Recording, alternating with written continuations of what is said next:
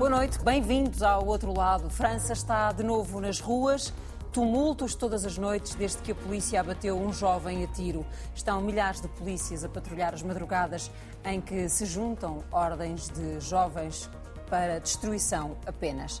O tema marca a atualidade destes dias em que Portugal conseguiu quase um consenso nacional para responder a Christine Lagarde contra a subida das taxas de juro.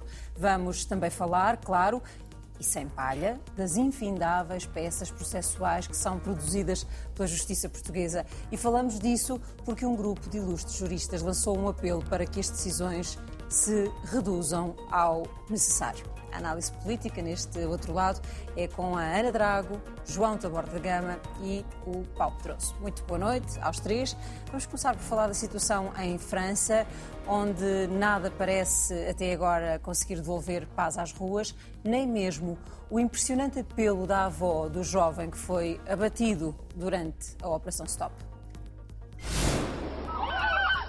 Les gens qui sont en train de casser, je leur ai dit arrêtez, arrêtez. Ils ont fait ça le prétexte de Naël. Non, ils ont pas s'arrêter.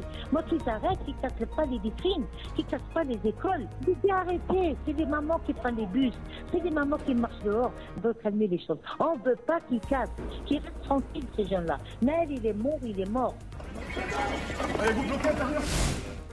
Vamos então à análise desta situação. João, hum, este tem sido um mandato de Macron marcado por vagas de violência nas ruas. Há um problema latente na sociedade francesa que justifica isto? Há um problema latente que justifica, que justifica isto, ou pelo menos que tenta explicar o que se passou. Tivemos os coletes amarelos, os pensionistas e agora uma, umas manifestações com algumas semelhanças com o que aconteceu em 2005 em, em Paris, com a morte daqueles jovens que fugiram para uma estação de produção de eletricidade.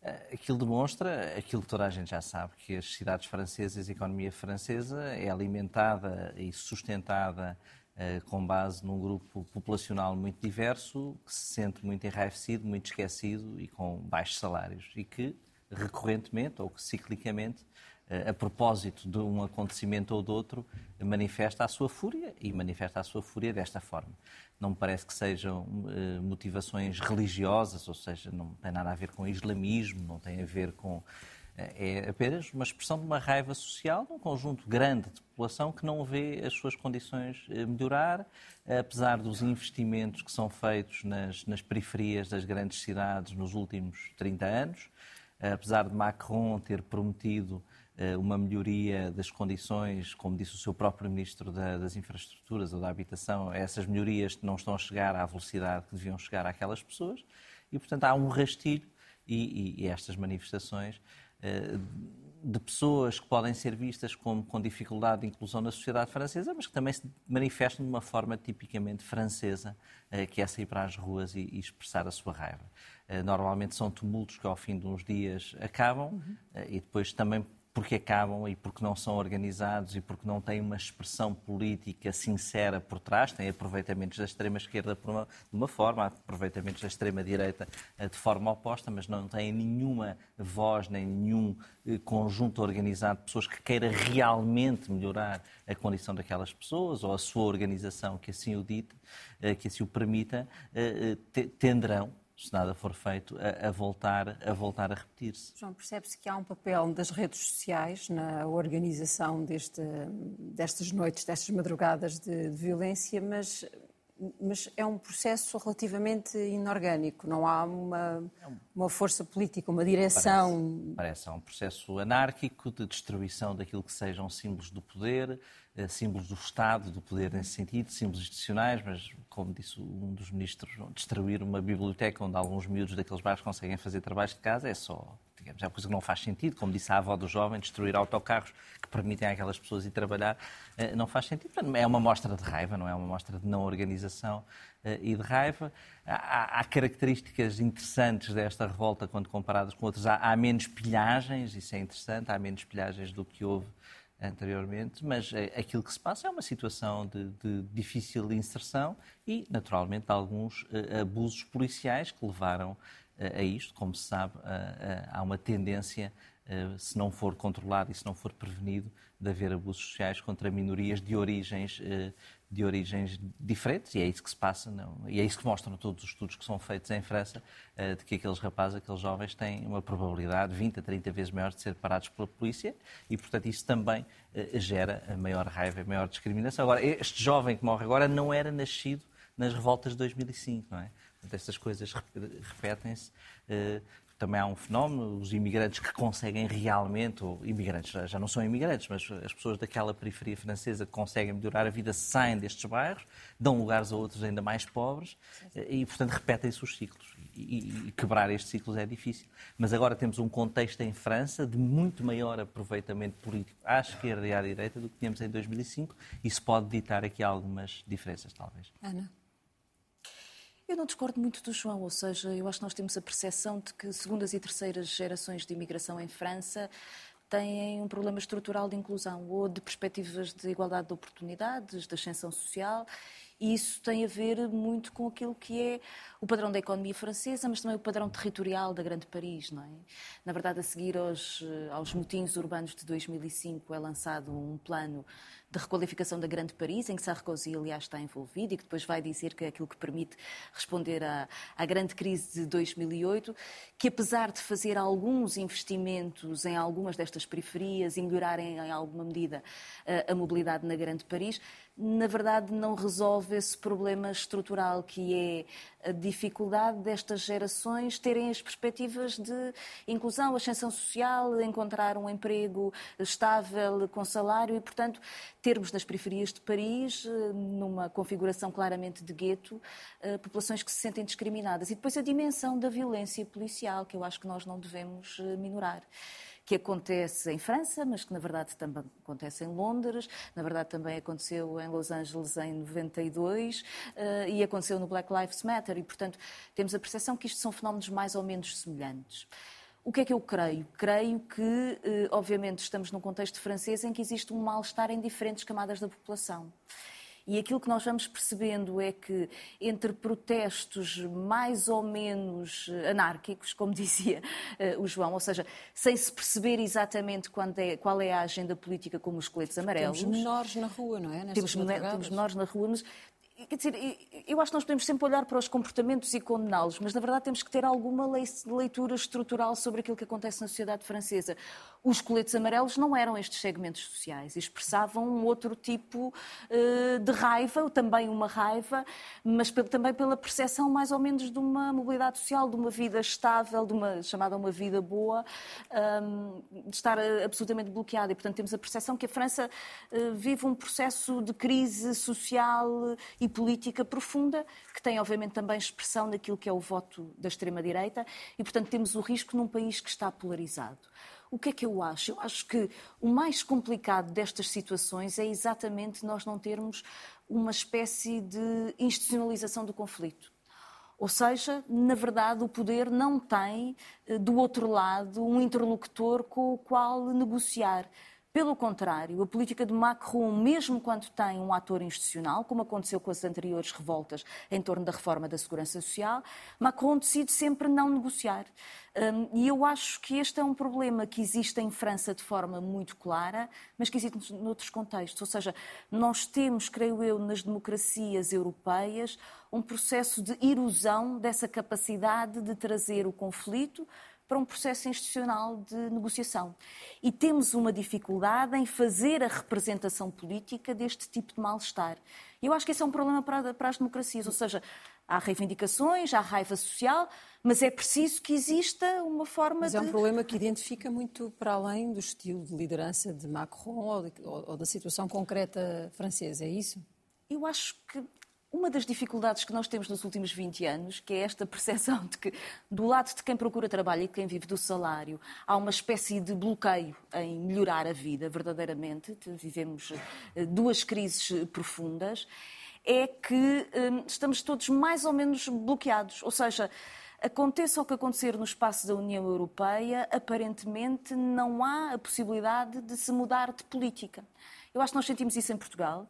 Eu acho que é em França, que é um país que tem uma tradição e uma cultura política muito própria e até muito autocentrada, há também essa percepção. Ou seja, de que há uma dificuldade em alterar relações de forças por causa do mecanismo quase de garra que existe no espaço da União Europeia, mas mesmo na Alemanha eu creio que este mal-estar também existe. Eu acho que isso em parte explica a ascensão da extrema-direita no contexto europeu. E se calhar vamos e falar um, disso no próximo tema e também. há um segundo problema, que é este problema de que sucessivamente quando existem atores institucionais, nomeadamente forças sindicais organizadas ou partidos da área de esquerda, há uma dificuldade enorme dos poderes instalados em criar mecanismos de negociação. E eu acho que isso vai erudindo essas formas de representação, de agregação intermédia de forças na sociedade. E eu acho que isso é um perigo para as democracias. E, portanto, podemos discutir estes, estas revoltas, podemos discutir os coletes amarelos, podemos discutir eh, outro tipo de agregação, como é o crescimento das forças de extrema-direita, mas acho que tudo isto, de alguma forma, nasce dessa percepção de que é impossível uma negociação que verdadeiramente permita um processo de redistribuição social de oportunidades de vida. Paulo, vamos ter estas crises ciclicamente em, em, em, França? Enquanto o problema persistir, vamos ter. Eu olho para isto um pouco como um vulcão. Uh, a situação urbana em França é um vulcão. Adormece uns tempos, mas mais tarde ou mais cedo vai voltar uh, à, à, erupção. Uh, e, e nós temos, julgo que é importante começar por uma análise.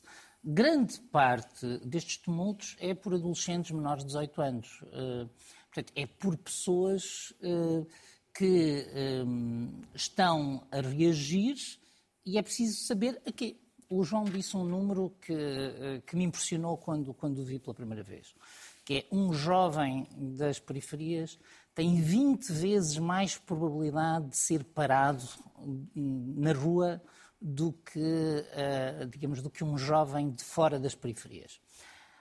Por outro lado, Sarkozy uh, disse uma frase terrível uh, que ajuda a explicar tudo isto aqui há uns anos. Foi quando ele apelou aos polícias para não se armarem em assistentes sociais. Vocês são polícias, não são assistentes sociais. Ora, o que acontece é que a polícia, é que a polícia, para ser eficaz nestes contextos, tem que ser capaz de ser ao mesmo tempo, se quiserem, ter autoridade, mas ser capaz de compreender o contexto e ter sensibilidade. O, o, o fósforo que desencadeou este processo é um ato que também nós não podemos esquecer. Quer dizer, é um ato onde tudo nos leva a pensar que uh, há um excesso de violência e um excesso de violência que é difícil de não entender como racialmente motivado.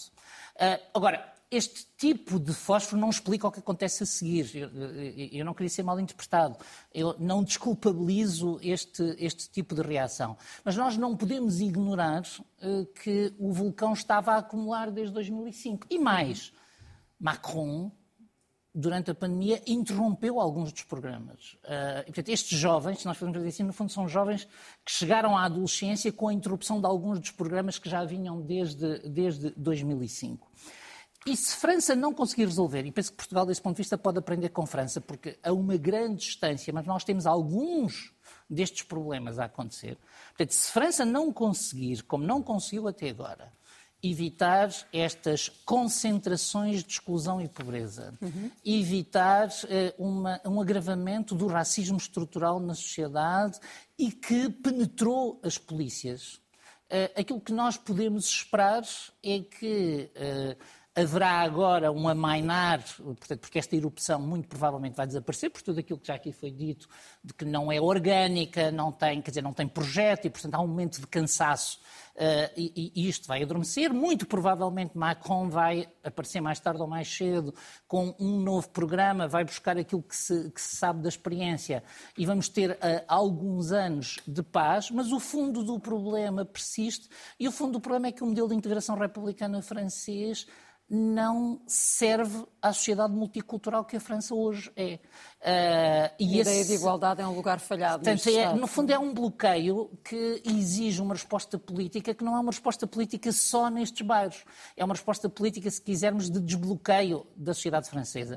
E, de algum modo, são os alarmes, porque, como dizia hoje um jornal mais, mais à direita, o Figaro, dizia, dizia uma coisa que nós não podemos achar normal que uh, o nosso o, o, Presidente da República tenha que, em tão poucos meses, cancelar duas viagens tão importantes como a do Carlos III a, França e agora a visita de Estado à Alemanha. Portanto, a França está num estado de grande tensão uh, que exige, uh, parece-me, um, um clima de mudança, e isso faz parte dos bloqueios, que nem Macron quer potenciar nem a esquerda francesa está capaz de protagonizar. Eh, e, portanto, o sistema político francês é um dos fatores de bloqueio da sociedade.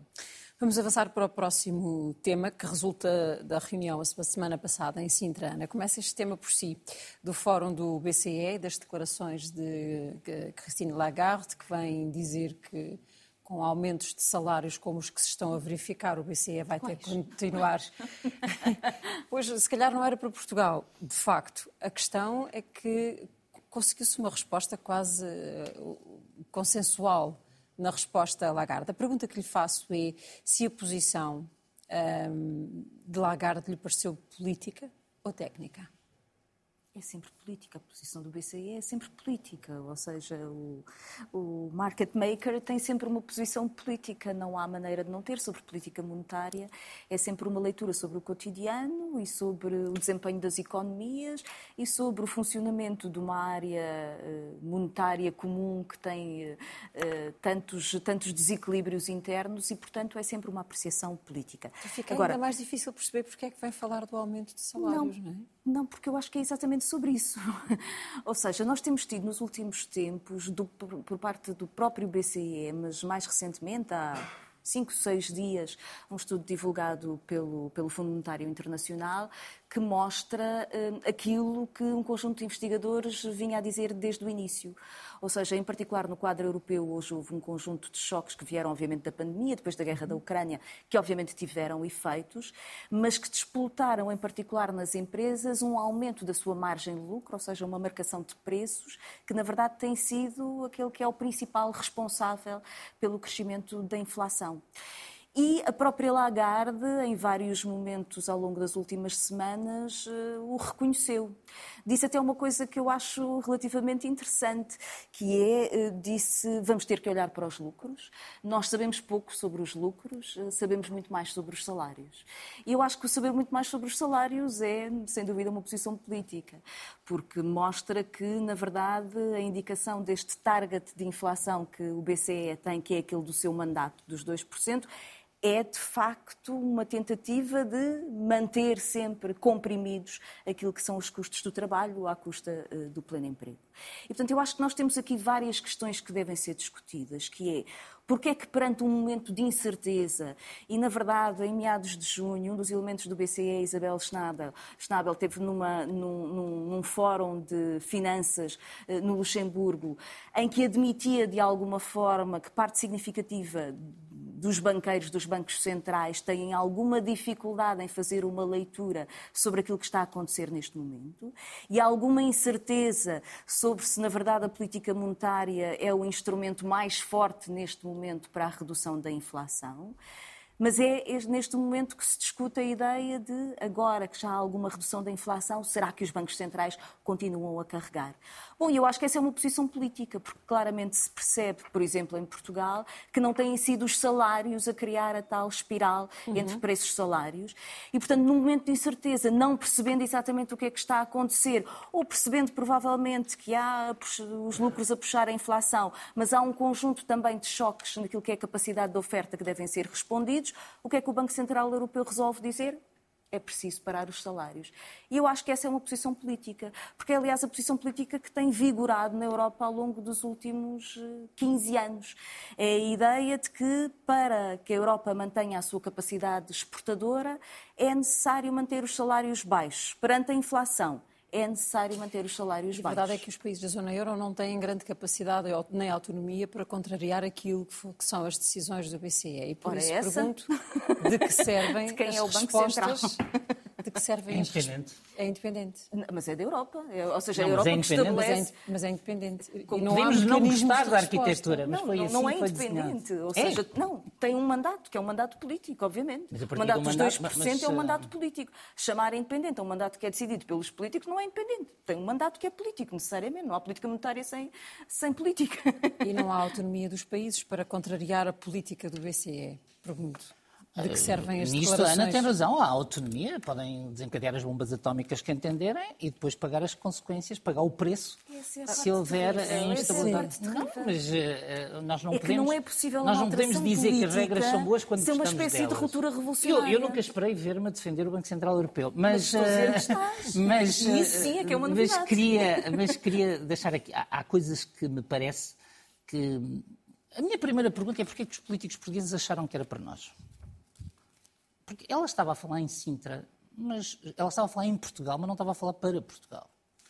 Ahm, isso- nós não podemos, ao mesmo tempo, dizer que os nossos salários não estão a subir muito e ficar ofendidos porque- por um discurso que diz que os salários estão a subir muito. Então vamos ver onde é que eles estão a subir.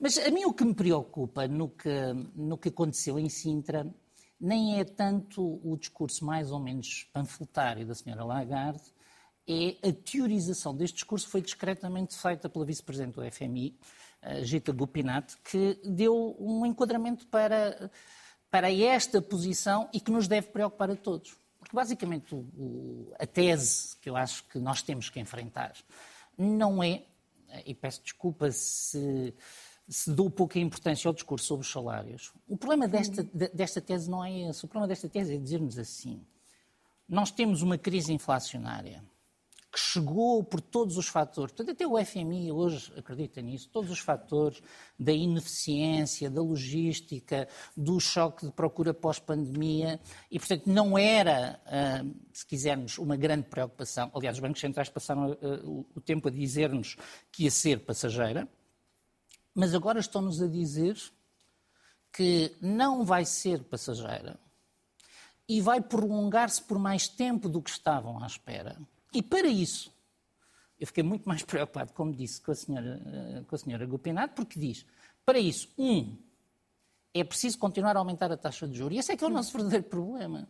Porque se o Banco Central Europeu não aumentasse a taxa de juros, podia fazer-nos os discursos políticos que quisesse sobre os salários que nós tratávamos do assunto. Agora, o que nós, para mim, o que é preocupante não é o que ela disse sobre, sobre os salários e o que aparentemente inflamou toda a opinião pública, é ter dito que vão continuar até julho e eu ouvir o FMI dizer e vamos continuar depois de julho. E mais, o FMI diz, basicamente, tem uma tese que é a tese que é preciso arrefecer as economias custo custar. A Gupinato diz, uma das críticas que faz é o quantitative easing, ou seja, portanto, toda a política que, nomeadamente, protegeu Portugal nos últimos anos eh, do, do seu endividamento, digamos, das consequências do seu endividamento, devia ter acabado mais cedo e não deve voltar a não ser em contexto de recessão. E diz ainda, e pode haver contradição entre esta política monetária necessária e a estabilidade do sistema financeiro. Ou seja, antecipa-nos que o que o Banco Central Europeu, o que o FMI, o que os governadores dos bancos centrais, com exceção do Banco do Japão, imaginam como terapia para esta crise de inflação é uma recessão económica. Certo. E eu acho que é contra isso que nós devíamos estar a insurgir-nos, era, era responder à seguinte pergunta. É necessária uma recessão para sair desta crise de, eh, de inflação? A mim parece-me que não, e é preciso estudar outras terapias. Mas já houve alturas em que nos diziam que não havia outra alternativa. Já E houve, esta- e, e- e os, as, eh, os astros alinham-se para que não tarde muito que nos voltem a, a dizer dizer, isso. E isso preocupa-me porque ah, nós, ao mesmo tempo, ah, portanto, temos uma política orçamental. Os portugueses viveram uma década de, digamos, de sofrimento. Ah, e aquilo que se nos antecipa é que ahm, se não houver uma forma de combater a inflação sem provocar uma recessão, os bancos centrais querem provocar uma recessão. Mas também eu, eu penso que eh, uma pessoa que, que analisa isto tem que responder à seguinte pergunta: mas nós queremos viver com este nível de inflação? Porque eu, às vezes ouço as pessoas falarem como se viver com este nível de inflação fosse saudável. Ora, quem mais perde com a inflação são os trabalhadores. Uhum. Não vale a pena termos, termos, é, termos sobre isto. não acompanharem. É, claro, mas pronto, se os salários, vale a pena. E se os salários então, acompanharem, perdem outra vez porque perdem pela indução de inflação. Não, não necessariamente. Isto é assim, nós não nos mas podemos deixar, e nomeadamente do meu ponto de vista, quem, quem pensa a, a, a, as questões da redistribuição do rendimentos, nós não nos podemos deixar de cair naquilo que foi a armadilha da esquerda dos anos 70 Uh, que era pura e simplesmente achar que uh, uh, digamos, a inflação caía naturalmente. E aquilo que eu acho que nós devíamos procurar concentrar-nos é dizer, é dizer isto. Como é que nós podemos fazer cair a inflação sem provocar uma recessão? E, por enquanto, há muito poucas ideias eh, sobre, sobre como fazer isso, mesmo eh, na economia académica Deixa, mais... Se não acham... Ou seja, a ideia é, para nós evitarmos uma doença, desde já provocamos a doença. Ou seja... Para nós evitarmos uma dificuldade por parte dos trabalhadores, então antecipamos essa possibilidade que existe no futuro, criando desde já uma recessão e não aumentando os salários, portanto criando dor aos trabalhadores. Isto terá que ser perguntado é à senhora, terá ser perguntado à senhora Lagarde Além e não a mim. Que não foi isso que eu disse. O Blanchard e outros, que, como calculas, não são da minha área política, têm vindo a discutir a possibilidade da taxa de juros, o mandato da taxa de juros, não, uh, o target da inflação, o mandato do Banco Central Europeu, ser acima daquilo que está estabelecido estabelecido. É uma velha o discussão. que é até favorável a países particularmente endividados como é o nosso. Deixem-me perguntar ao João se nesta discussão se é abusivo dizer que a banca parece passar um pouco ao lado do esforço que é óbvio que vamos ter de fazer perante esta. Eu queria voltar aqui um, um pouco atrás às hum. causas da. Também falar um pouco sobre aquilo que se passou em Sintra. Aquilo que se passou em Sintra foi uma discussão, uma, uma, reunião entre o Banco Central Europeu, o Banco Central dos Estados Unidos e o Banco Central do Japão, eh, em que aquilo que passou cá para fora, mas lendo a imprensa económica se percebe, depois de muita discussão e de divisões internas, é a linha simplificada da senhora Lagarde, que é eu quero atingir 2%, os números da inflação e do desaceleramento da descida da inflação não estão certos. Nós vimos o que se passou no Reino Unido, estamos a olhar para o que se passou na Alemanha, não sabemos o que se vai passar. E como não sabemos o que se vai passar, queremos controlar a inflação. E a única maneira que temos de controlar a inflação é subir as taxas de juros. Vamos fazê-la em julho e, muito porventura, vamos fazê-la em setembro. Porque não há nenhuma razão que leve a crer que não haja alguma surpresa, seja mais num país, mais noutro, até setembro. E ela diz, e dizem, mesmo que isso provoque uma recessão leve, uma mild recession. Isso é o que está em cima da mesa. E, portanto, nós estamos dispostos a dar uma pequena recessão ou uma pequena crise financeira de alguns bancos a troco de controlar a inflação. E nunca é explicado porquê. Nunca é explicado porque é que esse trade-off é bom. Também, se calhar, não era o contexto.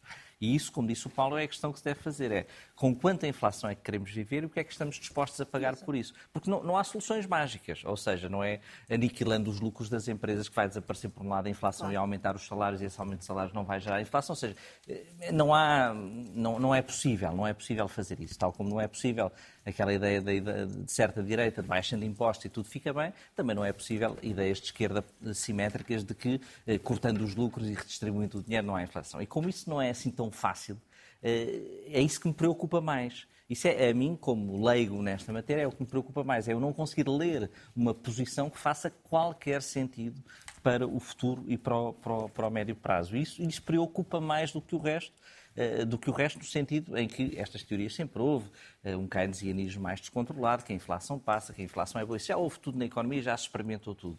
Agora, nunca houve um contexto como este. Talvez o Japão aproveite com isto, é talvez no mundo uhum. único, mas também já teve 20 ou 30 anos a pagar ao contrário, eh, mas, mas para o resto do mundo não me parece que seja, que seja muito, muito positivo. Para Portugal em concreto, a mim não me preocupa tanto a questão dos salários, ou não preocupa bem uma subida de taxa de juros, tendo em conta o endividamento de crédito hipotecário das famílias portuguesas. Isso é, isso é, um desastre social, eh, por isso é que o governo, acho e, eu, por isso é, é com isso que deve estar preocupado. É novamente entregar a fatura à classe média, não é? Mais uma vez. É, há, a gigante classe média, que é média só porque tem que ser média, mas porque é muito pobre se compararmos com outras classes médias de outro país. É a que está no meio, exatamente. É relativamente a classe que está no meio. E isso é, isso é trágico eh, para uma economia como a portuguesa e acho que é com isso que o Governo deve estar preocupado e aí sim há instrumentos eh, que pode, que pode aplicar. ou seja, que está na, na, dependência dos países e que é independentemente da flutuação da taxa de juros, é tentar estabilizar. Mas tendo em conta a transversalidade do crédito hipotecário em Portugal, isso é manter, isso, manter desequilibrar as, as contas públicas. Refere-se à manutenção de medidas de apoio Medidas de apoio, famílias. claro, medidas de apoio às famílias, medidas de apoio, benefícios fiscais, dedução do crédito hipotecário. Agora fala-se de uma lei travão na subida do crédito hipotecário. Acho que isso é mais difícil, mas qualquer coisa por aí que vai custar dinheiro ao erário público. Se não há outra hipótese de o fazer. Politicamente isto aproveita a que tipo de forças? Este ambiente? Eh, politicamente isto gera um grande descontento, um grande descontentamento, porque na próxima revisão de créditos, com esta subida da taxa de juro, vai haver pessoas que vão ter aumentos que já estavam com dificuldades em suportar o aumento de uhum. setembro, uhum. penso que foi de setembro passado, e, e, que agora podem ser mais 100 ou 200 euros que já não têm. Que já não têm, não é? Porque a folga que tinham foi comida na última subida hipotecária, mesmo com, eh, mesmo com algumas medidas. O Presidente da República tem pedido à, à banca para, para entrar neste esforço. Nós não temos ouvido as respostas. Eh, parece-me que a banca tem mais culpa de não entrar no esforço da remuneração dos depósitos do que neste, porque as dinâmicas do, do dinheiro que a banca precisa para se emprestar são sujeitas a taxas de juros. Portanto, é mais difícil aqui do que do outro lado. É possível encontrar. Eh, Acredito que é, sim, é, mas acho que é mais difícil. Acho que a banca tem mais culpa de não remunerar melhor os depósitos mais rapidamente. Não, mas há uma, há uma culpa numa questão, numa questão central que é Portugal é um país muito exposto ao, ao crédito de taxa variável. E isso é uma coisa que já estava identificada e é uma transição de taxa variável para taxa fixa que podia ter sido feita, que foi encorajada e que de facto a banca não tem nenhum entusiasmo por fazer. Uh, e, um, e, essa transição poderia ajudar, uh, ajudar as famílias. Agora, em todo o caso, parece-me uh, o, o, ponto essencial aqui é que o país com esta evolução, vai ter que ter medidas de apoio às famílias uh, e a melhor medida desse ponto de vista é o aumento de salário. E eu volto ao meu ponto, que é o que a senhora Lagarde disse não se aplica a nós, pela simples razão de que Portugal não é o país onde os salários cresceram descontroladamente. A acontecer alguma coisa é o oposto nos últimos, uh, nos últimos anos. E, portanto, eu não percebi porque é que de repente assumimos todos uma dor que desta vez era para os alemães Sim, e para os franceses. Porque é que António Costa assumiu essa dor, até porque o discurso não foi muito diferente do que António Costa tinha eh, que há uns meses atrás, exatamente sobre a questão dos salários. Era muito semelhante o, uh, o tipo de discurso. Agora, eu acho que há aqui assim uma qualquer coisa um bocadinho estranha que nós devemos olhar também para aquilo que aconteceu nos Estados Unidos. Ou seja, os Estados Unidos, por causa da subida das taxas de juro, tiveram um conjunto de instituições financeiras que subitamente entraram em crise. E aquilo que os Estados Unidos quis demonstrar é que, de forma muito clara, o Banco Central está disponível para salvar o sistema financeiro, aconteça o que acontecer. Em determinados contextos, até valorizando os seus ativos, aquilo que é o seu valor nominal e não o seu valor de mercado, uh, injetando dinheiro, assegurando um conjunto de depósitos, ou seja, Aparentemente, os bancos centrais não estão disponíveis para que se repita algo semelhante àquilo que aconteceu com o Lehman Brothers em 2008, que disputou uhum. a grande crise financeira. O que parecem estar mais ou menos obcecados é exatamente sobre o mercado de trabalho, ou seja, sobre uh, como é que o mercado de trabalho está, qual é a dimensão dos aumentos de salários, uh, o número de empregos, taxa de desemprego. Há uma espécie de obsessão dos bancos centrais sobre a questão dos salários. E eu acho que isso tem a ver com um quadro mental e ideológico que mostra que os bancos centrais têm, obviamente, uma composição política uh, muito clara. Agora, sobre a questão dos juros. Em Espanha, quando aqui há uns meses atrás eh, o governo de esquerda começou de alguma forma a ameaçar a banca que iria fazer um pacote de eh, taxar aquilo que eram os lucros extraordinários, o próprio setor eh, bancário espanhol apresentou uma proposta que tinha a ver com a capacidade de criar uma espécie de moratórias sobre as amortizações da dívida, ou seja, repercutir de forma imediata aquilo que era o pagamento dos juros, mas para um conjunto de famílias que estivessem em situação mais difícil, no fundo, congelar a dívida. Obviamente que perpetua eh, a dívida, não é? As pessoas uhum. mantêm-se endividadas. Mas era uma tentativa de uh, libertar a situação num país que, apesar de tudo, tem mais taxa fixa do que, do que tem Portugal. Eu, eu, volto à questão uh, da banca para vos perguntar se estas, uh, estas medidas que foram defendidas neste, neste debate não se traduzem em medidas de, de proteção à banca. Claro, claro. Mas é, Mas porquê? vamos. Eh, não é, ter... é, é o seguinte: mesmo para o denunciar, temos que entender as regras do jogo. As regras do jogo hoje são que os bancos centrais preocupam-se com a banca e os governos preocupem-se com as famílias. É, é, é, nesse tabuleiro que o jogo, que o jogo se passa. E uh, o, o, Banco Central, uh, o, o Banco Central Europeu, a grande preocupação que teve nos últimos anos que aliás se repercute inclusive em Portugal, é de exigir até aos pequenos bancos as normas do chamado Basel III, que no fundo são normas de exigências de liquidez, que noutros espaços económicos só são exigidos aos grandes bancos. Portanto, o Banco Central Europeu tem uma grande preocupação em evitar uma crise bancária e em, e, e em garantir que, caso haja, os governos nacionais uh, assumem. E os bancos centrais e o FMI também não têm nada contra medidas de apoio às famílias. A única coisa que querem é que as medidas de apoio às famílias venham de orçamentos hum, hum, contracíclicos, de orçamentos de arrefecimento da economia. E, e, podemos discutir se Portugal não tem um orçamento de arrefecimento da economia. O que nós não podemos dizer é achar que quando eles dizem que. Uh, uh, que é preciso ter, ter, orçamentos mais conservadores, nós não podemos ao mesmo tempo dizer o orçamento português é muito conservador e ai meu Deus que eles estão a criticar o orçamento português. Uma das duas coisas não pode, eh, não, não pode ser, eh, não pode estar certa. E, na minha perspectiva, o, o, governo português acaba por estar, no contexto europeu, numa posição confortável, comparativamente com outros, com outros países. O problema que o governo português enfrenta e aí eu percebo a reação do Primeiro-Ministro, é em Portugal há um quadro para a subida dos salários na legislatura que já é muito moderado. E, portanto, não nos venham com novas é pressões, não nos venham com novas pressões para moderar uh, ainda mais. Por outro lado, há uma compensação aos trabalhadores que toda, uh, uh, que toda a gente aceita. Não sabemos se há lucros excessivos das empresas portuguesas, mas devíamos saber. Ou seja, Alguns de nós imaginam que há, até porque temos um, uma, um pressuposto de que haja, outros imaginam que não há, provavelmente pelo pressuposto oposto. Mas sabemos muito pouco, muito pouco sobre, sobre isso.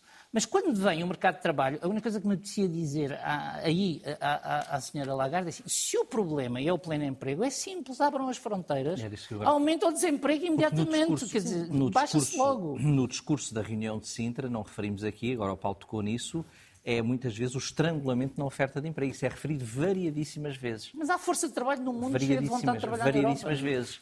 Agora, não se pode é querer eh, mas depois não se retiram consequências e também ninguém neste contexto. O que se chama gasolina na fogueira. Ou seja, uma força de trabalho nacional que sente um enorme mal-estar por ter uma incapacidade de fazer uma reivindicação por salários melhores e trazer um conjunto de eh, contingentes de trabalhadores imigrantes com o objetivo explícito de serem mais baratos. De serem não? mais baratos. É. é. que é mesmo no contexto europeu, é mesmo aquilo que é nós necessitamos mais. Mas é a, dessa... a esquerda vai ter que se habituar a resolver esse problema, mas senão fica é igual à direita. Ah, não, mas não fica igual à direita. A esquerda tem vários... Problema, fica direita. A esquerda tem vários problemas, mas claramente para a agenda de trabalho e, em particular, para aquilo que são os mecanismos de contratação coletiva e de acabar com a precariedade, que é a forma de fragilizar mais a capacidade reivindicativa dos, dos trabalhadores, eu, eu... eu acho que aí a esquerda tem eu um profundamente Aliás, em 2016, assim, não são os trabalhadores estrangeiros que enfraquecem a contratação Sintra, coletiva. Draghi, quando é esteve em Sintra em 2016, disse os mecanismos que nós criamos para flexibilizar as relações de trabalho e baixar os salários no momento da crise, no momento em que houve crescimento económico, não foram capazes de aumentar os salários. Não esperava ver aqui o Ana Drago anti-imigração. Não é foi um, fantástico. É um foi o. Draghi a dizer sindicatos, onde é que vocês estão em 2016? Em Sintra. E os sindicatos existem no terreno. Agora têm que ter instrumentos na sua capacidade de negociação e de luta. Se foram todos destruídos, isto só pode correr os mal. Os criadores de Nós grandes danos sociais que foram os bancos ficam de fora da solução ou do esforço de solução. Se os, se os bancos foram criadores de danos sociais, os bancos são fundamentais à estrutura e ao sistema. Isso é uma preocupação de todos os governos, mais à esquerda, mais à direita, mais taxa sobre lucros excessivos, menos. Isso aí é, digamos, é, é, um dado, não vou dizer se é um bem ou um mal, é um dado que Isso é a coisa que não queremos é bancos falidos. Não queremos bancos falidos, antes um banco com dinheiro que um banco falido. Já dissemos aqui uma vez e isso é custa, verdade, é, aos, para os contribuintes Alemanha, é melhor, desde que é logo. dos países menos endividados, 50% dos ativos bancários são públicos. Ou seja, a capacidade de ter também o Estado com alguma capacidade reguladora no mercado pela sua própria intervenção é fundamental. E isso explica-nos alguma coisa o, Estado sobre muito menor, criar um banco muito menor endividamento das direita, famílias. Não se consegue criar um banco e, e, e, portanto, menos financiarização. Não é por falta de instrumento no mercado que o, o, se o Estado português quisesse, o acionista da Caixa Geral de Depósitos podia fazer sentir ao Banco do Estado eu o seu mal-estar. vai escrever ao António Costa. Não, quer dizer, a, a questão é que eu não, eu não posso dizer que o instrumento não existe. O instrumento existe, um, num contexto que está premiado por bancos que, na verdade, já nem são nacionais, não é? Quer dizer, Banco Nacional é o Caixa Geral de Depósitos e aqui o Montepio, o resto, na verdade, eh, as decisões são tomadas noutros países que não em Portugal. A banca portuguesa acabou. Vamos ao terceiro tema. Este, tivemos há uns dias um manifesto assinado por umas dezenas de juízes, de procuradores, de advogados, João, acho que começa este tema uh, por si, a pedirem clareza, simplicidade uh, e poder de síntese nas decisões uh, judiciais. as peças processuais que resultam do fim do, do, dos julgamentos mais breves significarão melhor justiça? Eu, sobre essa carta, devo começar por manifestar a minha incompreensão é, porque é que surge essa carta agora sobre, com aquele conteúdo? Porque não, não percebi, mas é com certeza a ignorância minha, mas acho bem, acho que o tema é bom, é bom discuti-lo, mas eh, fico sempre com aquela, isto é alguém, é quem a falar com quem? É recados de, de quem? Daqueles signatários, que nunca são todos, naquelas cartas não é? há sempre um ou dois que pensam, escrevem a carta e outros que assinam, a enviar recados a quem? Não percebi, se eu não gosto de não perceber as coisas. Portanto, estou a falar sobre uma coisa que não sei, porque aquilo não é uma carta sobre uh, estilo, regras de estilo, eh, na linguagem jurídica eh, só, não é? Porque isso não somos tão inocentes para achar que é isso. Mas vamos falar sobre isso, mas vamos, podemos falar sobre isso. Um, sobre o assunto, eu diria duas coisas. É, é um problema, é um, é um problema, é, é, um problema difícil de resolver. É um problema porquê? Porque quanto mais, eh, mais tempo e mais recursos são despendidos. E isso uh, tem, várias, uh, tem várias causas, na minha, na minha opinião. Uh, uma das causas começa na faculdade. As faculdades de Direito, a maior parte delas ainda derivam de um sistema de ensino muito tradicional em que quantidade é equiparada à qualidade. Nós temos, todos temos um bias de percepção que associamos qualidade à quantidade, mesmo que achemos o contrário. Os estudos de, psicologia demonstram todos isso. E, portanto, as pessoas continuam a produzir em quantidade. E, portanto, os alunos são treinados numa linguagem que não é clara, numa linguagem pouco prática, pouco uhum. concisa. Embora muitas faculdades tenham feito um grande percurso, ainda estamos longe daquilo que seja o ideal. Portanto, o problema começa logo aí. Depois, eh, o, o, sistema jurídico é um sistema, ou seja, há, há mimetismos, há, digamos, eh, eh, dinâmicas. E, portanto, se as peças são muito grandes, é muito difícil as sentenças serem muito curtas. Ou seja, há uma relação, há uma correlação entre peças, respostas, etc. Depois, há, há incentivos também de, eh, pode haver incentivos na advocacia de mostrar mais trabalho ao cliente apresentando uma peça maior, eh, com mais articulado, com mais, com mais páginas, ou um memorando maior. Eh, e, portanto, há uma grande dificuldade, muitas vezes, em assumir que maior qualidade é eh, maior eh, concisão e clareza. E depois há também muito medo, há muita cautela, muita... usa-se a ambiguidade, quer os juízes nas decisões, Sim. quer os advogados nas suas peças, usam muitas vezes a ambiguidade a medo, como uma defesa para não se perceber. A ambiguidade tem várias funções, isto está estudado na linguística, e uma delas muitas vezes é a proteção de quem utiliza a ambiguidade. É horrível, não devia ser feito, mas é uma tendência que tem que ser combatida. Isto, eh, na minha opinião, só pode ser eh, combatido um pouco, um pouco à bruta. Por exemplo, os tribunais norte-americanos têm limites de palavras nas peças processuais, e esses limites, aliás, têm vindo a descer. Isso é a única forma de fazer. Em Portugal, tenho a certeza que alguém conseguiria dizer que isso era inconstitucional.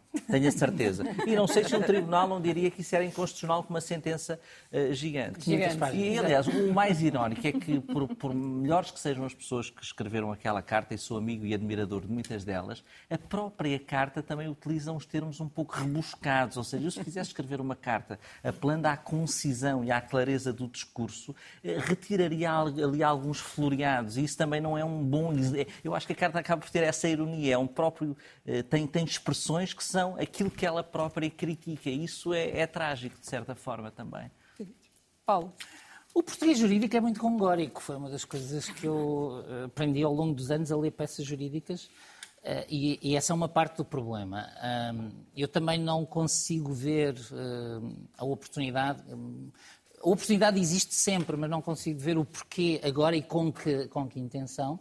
Eh, mas vejo, eh, em primeiro lugar, há uma cultura dos juristas portugueses de uma linguagem que a mim me parece anacrónica. Nem sequer é questão de ser prolixo, é que muitas vezes há até termos que saíram do uso do, do português. Denuncia-se muito o eduquês, uhum. mas o juridiguês é provável... Desde o latim, que já saiu há, há Quer dizer, começando anos, é? pelas citações Sim, latinas. Uh, no Vaticano ainda não. Mas, portanto, deve ser uma... Mas, mas portanto, começando por isto.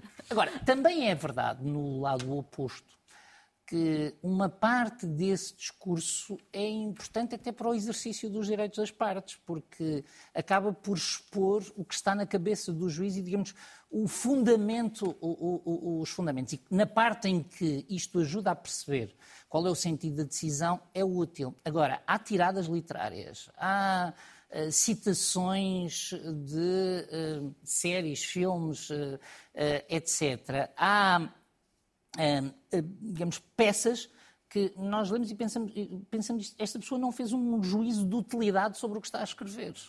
Uh, e, um juízo de ridículo, muitas vezes. E, e depois, às vezes, cai-se no ridículo e até tem servido para denunciar alguns erros da justiça. Uh, eu lembro-me sempre da, da famosa uh, falhada metáfora da cotada do macho latino. Ajudou a mudar a justiça portuguesa. Uh, mas essa contra a vontade... era curta. mas, contra... não, mas aqui estamos a falar do prolixo, do ponto de vista sei, do. Agora, uh, portanto, a mim o que me parece é que devia haver, na formação dos juízes, se é que não há, se há, não tem tido uhum. efeitos, uhum. Uh, uma formação, e dos advogados, mas uma formação sobre o que é que faz sentido escrever uh, numa, numa sentença. E, por outro lado, o João tocou uma das peças, uma das, um dos pontos que é muito importante, é que às vezes lê-se as sentenças e procura-se e vê-se muito o aquilo que poderíamos dizer o sim mais que também, ou seja, a, a tentativa de, de algum modo, ocultar o raciocínio em vez de o, uh, em vez de o explicitar. E isso faz mal à justiça. Mas também, honra seja feita aos portugueses, isto não é um mal do, dos juízes portugueses.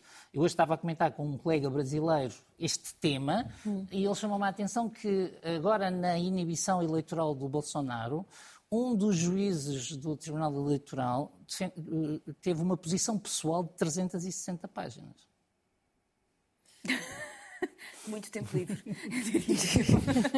Portanto, não pensemos que é só assunto português. Não? É?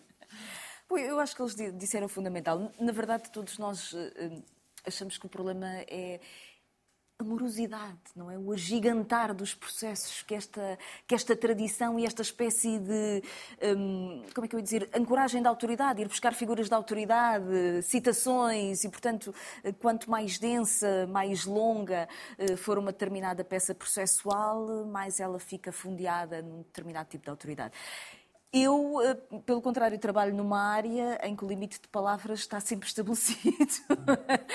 e, na verdade, para mim, é, eu também tenho uma vocação, às vezes, de ser gongórica e, portanto, acho que isso é. Escola de Coimbra. É, escola de Coimbra. Não, não é bem a escola de Coimbra, na verdade, é mesmo uma característica que se foi desenvolvendo e acho que eu admiro pessoas que, quando escrevem, têm um prazer em, em, em trabalhar a linguagem.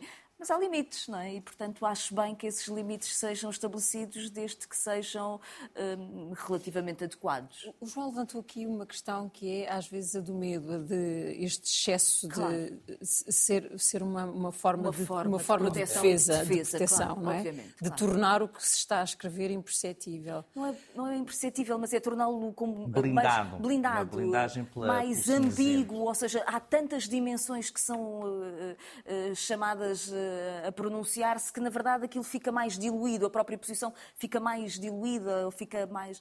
E eu acho que isso Mas acontece. pode uma decisão ser uma coisa ou outra, ou, ou mais ou menos. Não, é mais isto. na funda. Porque a decisão tem de se compreender Sim, o sentido, a condenação, a não condenação, o que quer que seja, mas a fundamentação, muitas vezes, os, muitas vezes o verdadeiro motivo que leva àquela decisão é ocultado através de um raciocínio circular. Do também, de um é? raciocínio é? conclusivo, em que se passa das premissas para a conclusão, não se explicando a ligação entre uma coisa e outra. Isso, como disse o Paulo, não é uma o Tribunal Europeu também faz isso, ou seja, os juízes defendem-se eh, e depois há, há várias isso, formas. Isso, mas isso resulta da falta de leis para ir uh, diretamente à penalização eu, do que é considerado eu gosto, eu, olha, eu gosto pouco da explicação de dizer que uma coisa uh, resulta de um fator mais cultural, mas aqui acho que sim.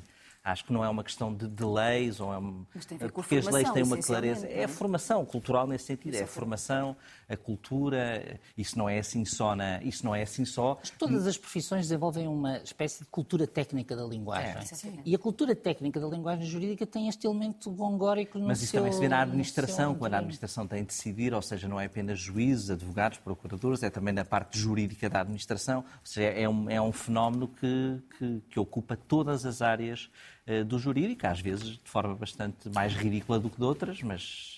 A minha mas o- única questão é o que é que o João quer dizer com, ou seja, esta, esta, indi- esta solicitação não vale pelo seu valor facial. Há uma outra coisa qualquer, ou seja, no mundo da justiça as coisas não valem por aquilo que está por- escrito naquela página. Será que aquela vale carta para é uma pelo outra coisa atraso qualquer. processo de Sócrates, pelo número de alguém ficou irritado de ter de ler milhares de páginas numa acusação de algum caso? Ou seja, porquê agora? Porque há tantos problemas na justiça, há tantos problemas na justiça, e, e- isto é, de facto é um problema, mas eh, por, porquê agora sobre isto e sobre a repetição e há uma frase do copy-paste das acusações dos juízes? E também há uma questão de defesa, ou seja, um juiz hoje em dia, tendo em conta a ferocidade dos advogados de defesa e a procura do mais ínfimo, da mais ínfima falha processual para se defenderem, não é? Isto é dinâmico, por isso é que eu disse que é dinâmico, para se defenderem, despejam as acusações todas e, portanto, não falta ali nenhum facto. Tudo o que é dito em investigações que em Portugal ainda por cima demoram sete anos é tudo despejado. E o Sete anos, quando, sete anos quando corre muito bem, não é? é como como, ao pastor, como ao labão, não é? Depois mais sete, sete mais sete, se for preciso. Acha que vai mudar alguma coisa, esta carta?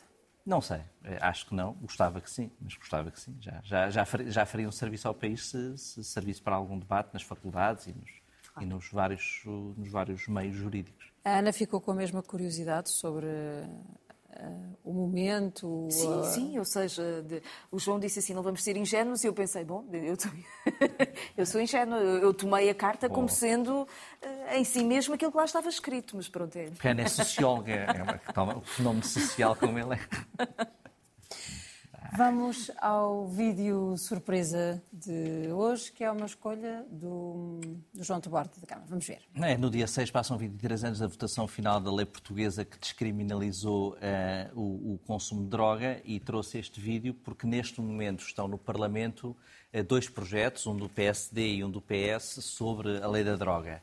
E aquilo que eu gostava de apelar era para que houvesse a maior cautela para que eh, aquilo que seja feito em matéria de droga seja no seguimento do espírito daquilo que foi feito em 2000, ou seja, descriminalizar e não criminalizar. Parece-me que há um dos projetos que confunde uma coisa com outra e descriminalizar no sentido do espírito da lei de 2000 de que aquele que seja encontrado na posse de substâncias não seja considerado um traficante e seja considerado um consumidor. E a lei tem sido aplicada de uma forma bastante eh, não uniforme eh, pelos juízes, sobretudo nos últimos tempos, e o projeto do PS procura resolver isso de uma forma que me parece muito positiva, mas talvez se deva fazer um debate alargado antes de aprovar a lei, no sentido de que quantidades indiciadas numa tabela que tem que ser atualizada não indiciem, se ultrapassadas, que a pessoa que as tem é um traficante. É preciso provar às autoridades policiais que aquela pessoa eh, pretendia vender, eh, vender ou facultar a outra aquela substância. Portanto, esta clarificação parece-me positiva, mas não deve ser feita apressadamente.